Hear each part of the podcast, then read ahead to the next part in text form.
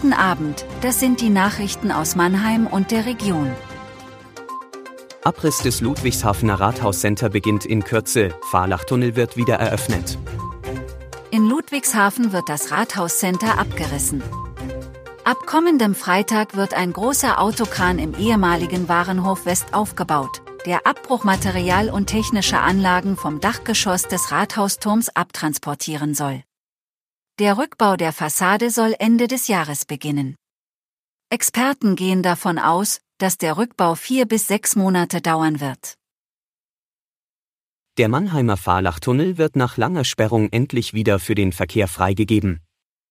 Der Tunnel war wegen zahlreicher Mängel seit August 2021 gesperrt und musste für fast drei Millionen Euro saniert werden.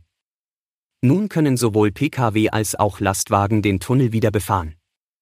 Die Generalsanierung soll Mitte 2025 beginnen. Der Softwarekonzern SAP gewährte seinen Mitarbeitern in den Jahren 2021 und 2022 einen bezahlten Mental Health Day als Reaktion auf die Covid-Pandemie.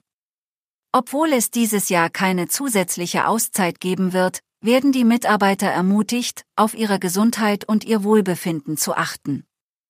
SAP bietet dafür viele globale und lokale Angebote, die kostenlos genutzt werden können. Das Unternehmen lädt am 11. Mai zur Präsenzhauptversammlung in der Mannheimer SAP Arena ein. Das war Mannheim Kompakt. Jeden Montag bis Freitag ab 17.30 Uhr auf allen gängigen Podcast-Plattformen.